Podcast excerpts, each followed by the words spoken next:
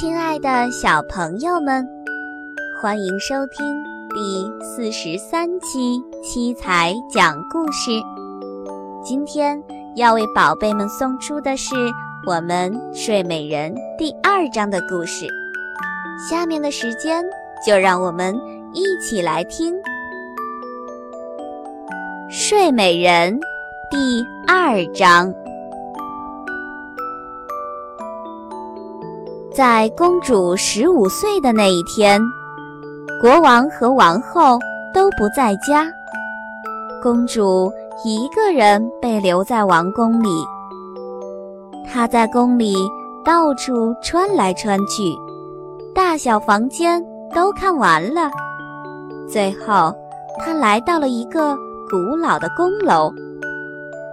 宫楼里面有一座很狭窄的楼梯。楼梯尽头有一扇门，门上插着一把金钥匙。当他转动金钥匙时，门一下子就弹开了。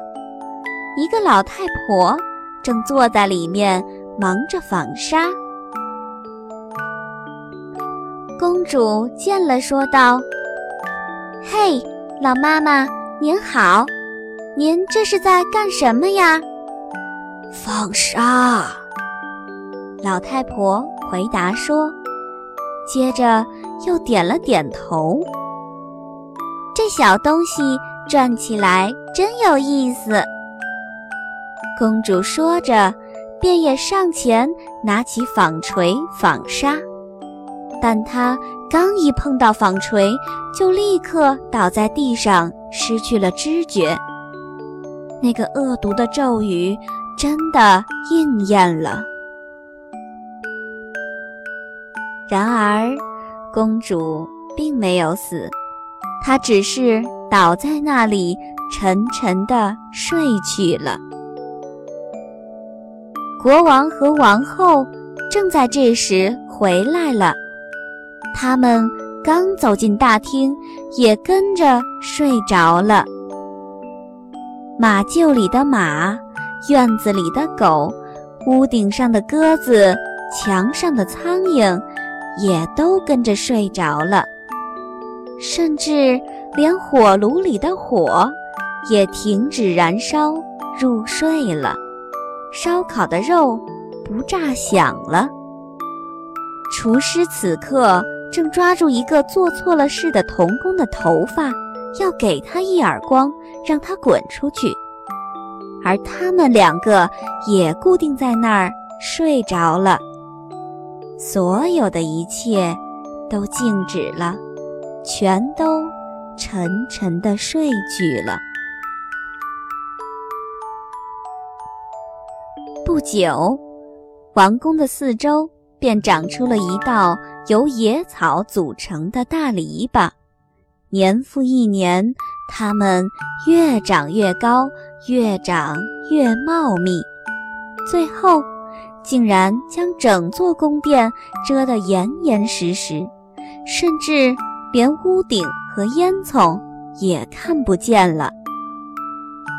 关于这个王国，流传开了这样一个传说：一个漂亮的。正在睡觉的玫瑰公主的传说，而人们所说的玫瑰公主，其实就是国王的女儿。从那以后，有不少王子来探险，他们披荆斩棘，想穿过篱笆到王宫里去，但都没有成功，不是被篱笆缠住。就是被树丛绊倒在里面，就像是有无数只手牢牢地抓住他们一样，难以脱身。他们最终都痛苦地消失了。亲爱的宝贝们，睡美人第二章的故事就是这样了。期待宝贝们继续收听我们明天的故事。